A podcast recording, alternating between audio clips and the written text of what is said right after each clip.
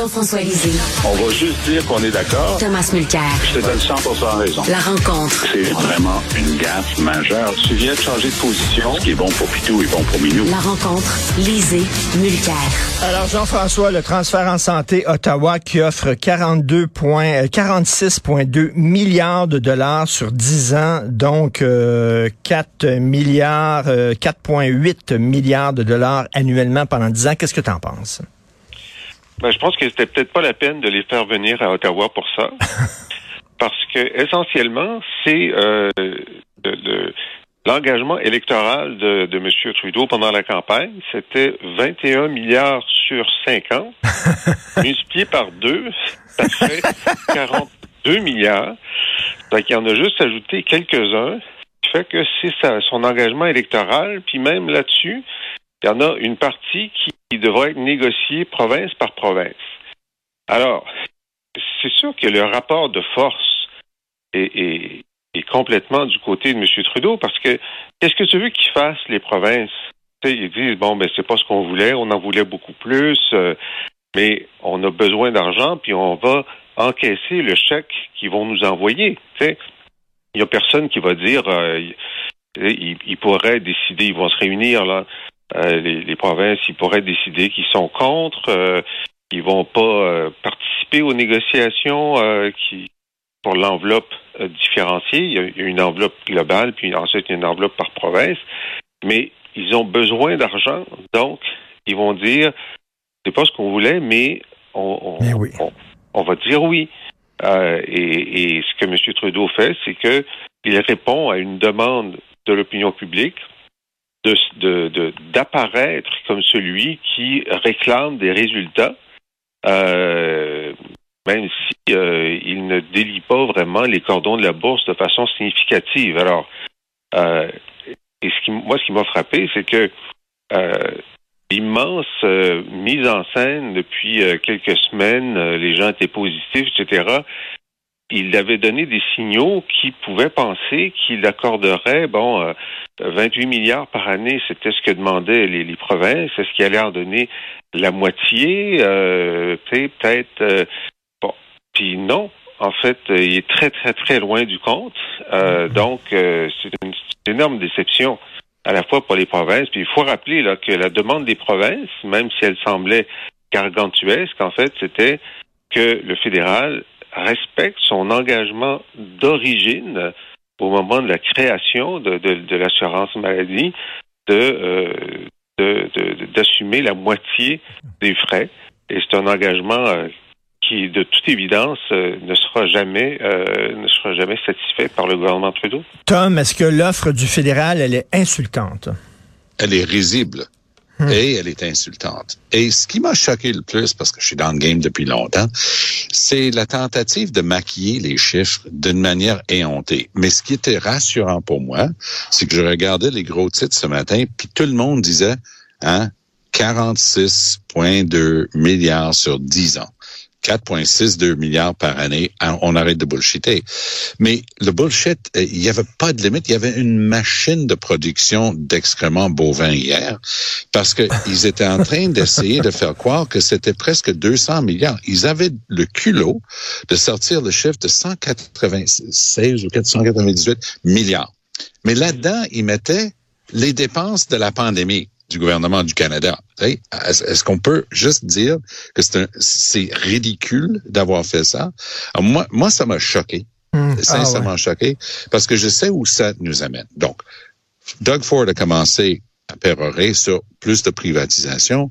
Il y a un an, Justin Trudeau serait monté sur ses grands chevaux en disant jamais je vais protéger le système. Et là, c'était ah, c'est innovateur. Allô, innovateur. Donc maintenant, on est dans une autre, complètement dans une autre sphère. On se dirige vers plus de livraison de services de santé par le privé. Un point, c'est tout. Donc, il va falloir qu'on soit à la page, les yeux ouverts, et qu'on sache ce qui s'en vient, parce qu'on est très bon dans certaines affaires au Canada, mais ce que les Américains appellent enforcement, c'est-à-dire l'application rigoureuse des règles dans l'intérêt du public, on est une gang de patates. Alors, il va falloir qu'on apprenne justement que si on a des règles pour les cliniques privées, il faut les appliquer. Je vais donner un exemple. Il y a une clinique privée à Toronto qui a échappé, entre guillemets, à l'arrivée de l'assurance maladie. Ça s'appelle la clinique pour les hernies, Shouldice. C'est même une technique de, chirurgie. Si tu regardes les règles, si tu fumes, si tu as de l'obésité, si tu as une condition sous-jacente, ils vont pas te prendre. Pourquoi? Parce que ils, te font payer en plus deux nuits quasiment d'hôtel après ton truc, alors que tous les hôpitaux normaux, euh, tu, fais ton dernier puis tu retournes le lendemain au plus. Mais là, en plus, ils veulent pouvoir se comparer et ils disent, regarde nos résultats. Ben oui, on regarde le résultat, mais ils cueillent comme des cerises les meilleurs patients. Est-ce que c'est vers ça qu'on se dirige? Oui, si on n'apprend pas à appliquer des normes de vérification, de, certification, de licence et de les surveiller. Doug Ford veut pas les surveiller. Il veut que ces autres chums riches comme lui puissent avoir accès à un meilleur système et que les pauvres s'en aillent à St. Mary's. Euh, pour le 42 milliards, euh, Jean-François, est-ce que c'est une position de négociation? Le t'offre peu, puis après ça, tu négocies, puis tu augmentes un peu ton offre, ou alors ça semble être, euh, c'est ça qui est ça, puis on négociera pas? Ben, on ne sait jamais, mais comme j'ai dit, le, pouvoir de négociation des, provinces est extrêmement limité. Trudeau a dit, ben, il y a, y, a de, y a de l'espace de négociation dans les enveloppes province par province. on comprend pas très bien ce que ça signifie. Est-ce que ça signifie que l'enveloppe peut augmenter par rapport à, ce qu'il a dit? Donc, mais la, position de négociation de départ est tellement est tellement faible aussi que euh, Enfin, mais, mais, mais Jean-François, est-ce que ça affaiblit le gouvernement Legault? C'est-à-dire que toute la politique du gouvernement, du gouvernement Legault, c'est on croit au fédéralisme, puis on croit qu'on est capable d'aller chercher de nouveaux pouvoirs, d'aller chercher de nouveaux, des nouveaux argents euh, pour le Québec. Euh, là, finalement, c'est non. Euh, Qu'est-ce qu'il va faire Legault? Ben, c'est un non supplémentaire. C'est comme pour mmh. Roxham. Il se passe rien pour Roxham. C'est comme euh, la loi 101 dans les euh, pour les, les, entreprises euh, fédérales au Québec, euh, le gouvernement fédéral dit non. Alors donc c'est un c'est un, genre de un genre de, de posture de dire bon ben c'est quand même on va rester quand même, on va rester quand même, on va rester quand même. Bon, c'est ça. Oui, mais ce qui moi, moi, ce qui m'a fasciné, vous vous souvenez tous les deux parce qu'on en avait parlé, cette espèce de bouche où il met ses lèvres ensemble en les serrant, ce qu'on appelle la bouche, la bouche cul de Legault pendant les débats. Tu savais juste qu'il voulait exploser et dire, comme il avait dit en 2018 à quelqu'un qu'on connaît euh, tous, il mange la merde. et tu te souviens qu'il l'avait bien dit, puis ils l'ont bien pogné en train de le dire. Il dit, non, non, c'est pas ça que je disais. Hier, un des journalistes un peu espiègle, un, francophone, j'ai pas réussi à voir qui c'était, lui dit, euh, Monsieur Legault, c'est quoi le premier juron qui est sorti de votre bouche quand vous avez vu le chef de Trudeau? Et il a, il a vraiment été bon joueur. Tu sais, ses yeux sont illuminés un petit peu. Il dit non, non, j'essaie de plus jurer, tu sais. mais tu, tu sens que la première chose qui aurait sorti, c'était mange la merde. Et j'aurais quasiment eu le goût de l'entendre le dire. Excuse-moi, là, je veux juste m'assurer de bien comprendre. Ça, c'est pas 46,2 milliards cette année ou pour l'année dernière et cette année. Ça, c'est sur 10 ans. Merci, Monsieur Trudeau. M'en vais rencontrer les journalistes. Mange la merde. Euh, concernant euh, le français au Québec, euh, Jean-François, le dossier du français divise les libéraux de Trudeau. Il y a même un député qui a sermonné des collègues qui, selon lui, sont trop à genoux devant le Montreal Island. Oui, c'est quand même extraordinaire. C'est un député franco-ontarien du Parti libéral qui, dit que c'est honteux la façon dont ses, ses collègues ils sont membres du même caucus, du même parti, là. Ils sont à l'intérieur du même parti. Il faut dire ça. Euh, puis, en fait, euh, d'ailleurs, le franco-ontarien, c'est drôle parce que lui semble, ça ne concerne pas directement le fait que euh, la loi fédérale sur les langues officielles enchasse la, la loi 101 pour le Québec. Ça s'appliquera pas en Ontario mais il est quand même tellement révulsé par la façon dont ces trois députés-là sont en train de prendre en otage le comité, euh, le comité sur les, langues officielles, qu'il est sorti publiquement pour les dénoncer. il y a toute, il y a, toute une ambiance là, toute une ambiance. Non, mais il y a, il y a sur le fond, euh, il y a quand même un, une chose très importante à faire remarquer. Ces 13 renferment des dispositions qui vont élargir à l'ensemble des francophones du Canada, là où le nombre le justifie, les critères de la loi sur les langues officielles, le droit de demander à ton employeur de te donner tes instructions en français dès que tu relèves d'une compagnie de juridiction fédérale.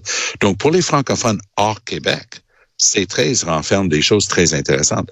Pour les anglophones au Québec, c'est une catastrophe appréhendée et c'est pour ça que Anthony Housefather et d'autres sont allés en comité pour essayer de, stopper parce que eux ils voient là-dedans un, un, réel danger, par exemple, pour le droit de contrôler et gérer les commissions scolaires anglophones parce que ça y va d'une question, si on regarde l'article 23 de la Constitution de 82, question de la définition et l'inclusion ou pas dans la définition de minorité linguistique. Donc, il y, a vraiment un grand débat sur la table. Mais sur le fond, euh, moi, je, moi, je veux prendre un recul d'anciens chefs de parti euh, comme Jean-François et je veux dire, ça c'est ça c'est catastrophique là, ce qui est en train de se passer chez les libéraux en ce moment. Ben oui. La semaine dernière, enfin, juste avant le week-end, Trudeau était obligé de reculer sur des amendements qu'il avait il était en train de les faire pour le lobby euh, anti-armes ici au Québec, notamment euh, des, des, des, gens qui font un travail honorable et respectable depuis des années, les, les euh, en, au nom et souvent contenant les familles des, des, des gens tués. À Polytechnique. Donc, c'est une force vive dans notre société qui dit non, il faut faire ceci et cela, surtout pour les armes qui ressemblent à des armes d'assaut. Euh, les gens en comité ont dit, mais c'est à rien de comprendre ce que vous êtes en train de mettre sur la table. Trudeau était obligé de reculer. Quand il est rendu là, il, mais... Un, il faut qu'il faut qu'il change de chef de cabinet tout de suite. Katie Telford euh, a fait des, des années de fier service, mais c'est une catastrophe appréhendée politique que Trudeau est en train de vivre. Il n'y a plus rien qui marche. C'est ça. Mario Dumont écrit dans sa chronique en disant, ben là, le Parti libéral du Canada devrait regarder euh, ce qui se passe avec le Parti libéral du Québec et voir euh, les dangers oui, là, oui, que, oui. encourus lorsqu'on se met à genoux devant le West Island. Ben, et... Je l'avais pas vu, euh, cet article-là de Mario. Mais de, la comparaison n'est pas mauvaise. C'est pas une question de s'agenouiller devant le West Island. Ce, que, ce qui m'a fait beaucoup sourire du, du gars, de, le franco-ontarien, parce que quelqu'un avait dû employer l'expression West Island, c'est devenu Montreal Island, qui n'existe pas de, selon personne. Oui, oui, oui, oui, oui effectivement. C'était quand même, mais tu, tu sentais que c'était, c'était du vrai aussi. Mais on me dit à l'interne, ça c'est fascinant, que ce type-là est en train de rendre un service, c'était voulu par le bureau de Trudeau, parce que la, la le pushback est tellement fort de la part de la communauté Mais... anglophone, qui est une base politique importante pour les libéraux, que Trudeau se sentait qu'il allait être obligé aussi de reculer Mais... sur ses 13, chose qu'il peut pas se permettre. Mais Jean-François, est-ce qu'il y a vraiment des risques pour le Parti libéral du Canada d'appuyer de, des, des, des, députés comme Mme Landropoulos? Parce que en même temps, au Québec, on a tellement peur de Poiliev qu'on dirait que quoi que fassent les libéraux, on va se boucher le nez puis voter pour eux autres. Ben, écoute, ça fait partie du mix, là, puis on va voir ce qui va se passer. Euh, euh, entre maintenant et l'élection fédérale, il va se passer beaucoup de choses. Mais euh, il y a quand même deux choses à dire. D'abord, euh, il est possible, théoriquement, que la façon dont l'opposition qui est majoritaire, les conservateurs, le Bloc et le NPD, sont en train de modifier la le projet de loi libéral oui. sur les langues officielles, oui. que lorsque le projet de loi va arriver en Chambre, il est possible que les libéraux votent contre leur propre projet de loi et que ce soit l'opposition qui fasse en sorte que ça devienne une loi. Et en particulier, donc, l'opposition des, des, libéraux de, de, euh, de Montréal, de, de, de l'ouest de Montréal à, euh, au projet de loi, c'est, entre autres choses, le fait que la Charte de la langue française soit enchâssée dans la loi fédérale et le fait que dans la loi euh, actuelle, il y a la clause dérogatoire et le ministre Exactement. de la Justice du Parti libéral du Canada veut demander à la Cour suprême de restreindre son application. Alors, Exactement. parce que parce que une loi fédérale aurait à l'intérieur la loi québécoise qui utilise une disposition de la Constitution canadienne telle qu'écrite par les libéraux fédéraux, la, cette clause de la Constitution canadienne est tellement toxique pour les libéraux fédéraux qu'ils voteraient contre une loi, un projet de loi qu'ils ont eux-mêmes écrit parce qu'il y a une référence à la Constitution qu'ils ont eux-mêmes écrit. Alors, ben, écoute, c'est là où on boucle la boucle. Euh, c'est un, un truc de Mobius qu'on est en train de faire parce que du côté du commentariat anglophone, les gens les plus anti-96 arrivent à exactement la même conclusion que Jean-François Lisée ce matin, l'ancien chef des séparatistes. Pourquoi?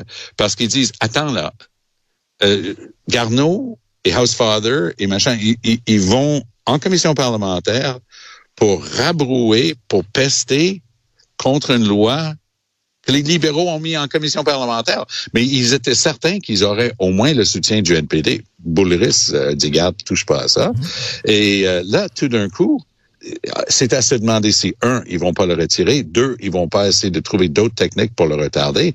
Il y a une autre astuce qui peut être utilisée, c'est que Trudeau fasse des amendements au, à la dernière étape et qui disent ça, c'est une question de confiance et sinon, on s'en va en élection. Ça, ça va être intéressant de voir en, aussi. En, terminant rapidement, euh, Jean-François, euh, qu'est-ce que tu penses de Québec solidaire qui euh, arrive en ville et qui demande la démission de Mme El-Gawabi? Ben, euh, moi, je, je trouve que on ne peut pas les critiquer pour avoir voulu la rencontrer avant de prendre une décision. Mais ce que je trouve euh, humiliant pour eux, c'est qu'elle n'a même pas voulu venir. c'est elle, elle, a rencontré euh, François Blanchet, elle a rencontré Pablo Rodriguez, mais là, euh, prendre euh, prendre l'autobus pour venir à Montréal pour rencontrer Québec solidaire, ça fitait pas dans son horaire. Donc, elle a refusé. elle a dit, écoutez, vous avez combien de pourcents du vote, vous autres? Juste 15 Non, euh, 15% euh, non, je viens pas vous voir. Puis elle savait qu'elle les mettait dans l'embarras en ne venant pas. Mais ça ne dérangeait pas. Peut-être qu'elle avait un quota de euh, une rencontre avec un leader séparatiste euh, par mois. C'est un maximum. Elle avait déjà fait Blanchette. Elle avait, elle ferait pas Nadeau du bois. Mais donc, ben, je pense que il y a plus de vérité là-dedans que tu ne soupçonnes, Jean-François. Elle ah dit, oui? chat échaudé craint l'eau froide. Puis elle a dit, garde, là, j'ai joué dans ce film-là une fois, pas deux fois. Mais Yasmine Abdel-Fadel, notre collègue euh, LCN et dans le Journal de Montréal et à Cube, euh, ce matin, dit quelque chose de très intéressant. Elle dit, tout ça, donc, ça se résume à une question d'ego pour euh, GND. Et, ah, son ego est blessé, euh, donc il, il prend la, il prend la décision de, ne pas s'ouvrir. Il va payer un prix hein, avec ses propres militants pour cette prise de position-là. C'est pour ça que tout d'un coup, parce qu'on la voit pas souvent, souvent, euh, même si elle a beaucoup à dire, Manon Mancé, elle est apparue à ses côtés hier pour le backer. En tout cas, ça va faire beaucoup jaser. Ils arrivent, euh, ils, ont, ils, ont, fini le marathon alors que la bannière du fil d'arrivée est enlevée. Les caméras sont parties. Euh, il n'y a plus personne dans les estrades. Mais bon. Merci beaucoup à vous deux. Merci. Bon, bon. Salut, bye. Merci. Bye, bye. Si vous voulez lire des commentaires de Jean-François Lisée sur l'actualité, vous abonnez à son excellent euh, balado où il commente euh, ce qui se passe dans l'actualité. Il revient sur les grandes dates de l'histoire du Québec. C'est passionnant. Allez sur la boîte